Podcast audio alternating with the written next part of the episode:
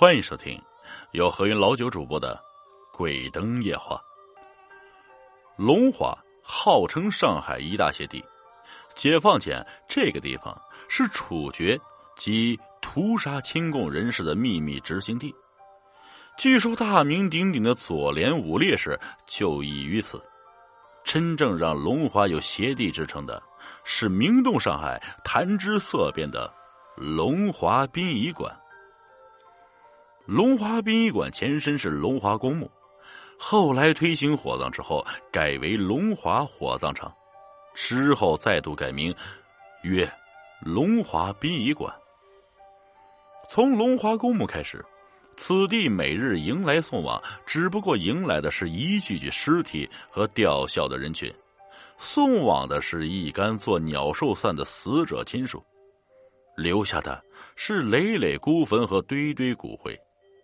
任你权倾天下，任你富可敌国，又或者任你默默无闻，任你杯水车薪，龙华殡仪馆的焚化炉都一视同仁，坦然的接受这些辞世者的遗体。一阵热流，所有的功绩、财大气粗、声名赫赫、卑微、平凡、没落，都化为一缕青烟。但柔弱的肉体。可以消灭那些对人情、对人事的执念，却不是一朝一夕可以平复的。是以一月夜半以来，包括阴雨天气，龙华四周的风声都似乎掺杂了些呜咽之声，颇似传说中的鬼火。二零零三年十月左右，时间傍晚，在静安寺。车站人也蛮多的，应该没有啥事情。但是管理员从录像中看到的画面，真是吓得昏了过去。后来调查了资料，发现录像情况，这事情等地铁乘客到了没什么，因为都没看到。不过谁看到都会被吓死。录像显示，一群白衣装束的东西，都是披着长发、红色的，头低着，在所有等地铁的乘客的后面。突然之间，这群白衣装束的东西伸出了血手，挖出了等乘客的这些人的内脏。录像显示，这些乘客都是空心躯体进车的。录像里血腥一片，管理员后来被吓晕了。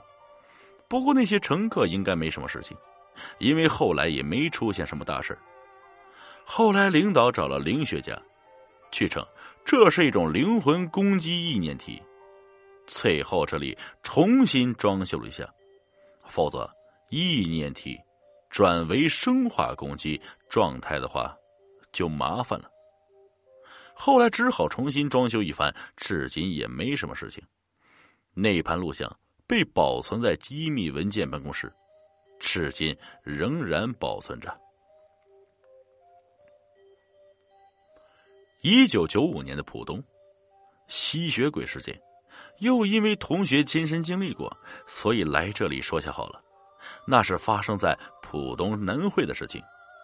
当时我同学正在当地读小学，他们那里对死者有很多种葬法：火葬、树葬、土葬、海葬，反正是他们那里的风俗。因为那里靠海，他们大多把死去的亲人放在船里或者是棺材里，然后推到海底。让他们飘向远方。这里有人会问：万一飘回来怎么办？这个问题我也问过他，他说飘回来的话再推出去。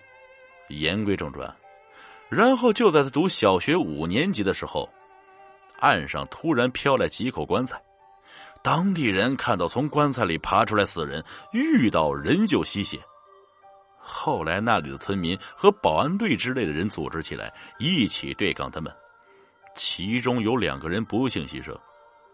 只知道那时候啊，每家人五点都关上了门，小孩脖子上都挂着大蒜之类的驱邪的东西，家里也都挂着这些物件，在当地的影响很大。后来，事情也就慢慢的沉默了下去。当地政府封锁了这个消息，不过有那么多人都经历过，事情还是泄露了。好了，当年的事情就是这样，别不信啊。恒隆广场还有件事情，或许大家也不是很清楚，就是目前上海有名的恒隆广场，卖最昂贵品牌的超级百货公司。听说这块地方很要的。以前在这里造楼，无论怎么样弄，造到某一程度就再也造不上去了，塌了又造，造了又塌，没办法呀，黄金地皮啊，地产商当然不甘心。后来请了位风水先生来看这块地，先生说，在这里造楼必须要造成香炉的样子，因为要供奉这里的一个神，否则是永远造不成楼的。他说是他的一个搞房产的朋友告诉他的。后来我回想起来，很早年前经过南京西路这里，就看那里土地动工了。后来读大学，每周都要经过那里，这个楼还是在造，造造停停，整个大学阶段都在看他造。这个故事听完后，也没太在意。等恒隆这个楼造出来了，我看他呆了。真的是个香炉的样子，不信大家去看，四头圆的，像插着香烛的小洞，高楼就是香烛，我没有骗人啊，这个也让我吓了一跳。原普陀公园旁边有一条路，长辈们称为阴阳街。解放前，苏州河畔有许多滚地龙，住着大批穷人。其中有许多人因为没钱安葬，就被人埋在此地；还有很多死婴被丢在此地，因此叫阴阳街。听说那里两边都是坟，而且阴阳街的铁路口那里常出车祸。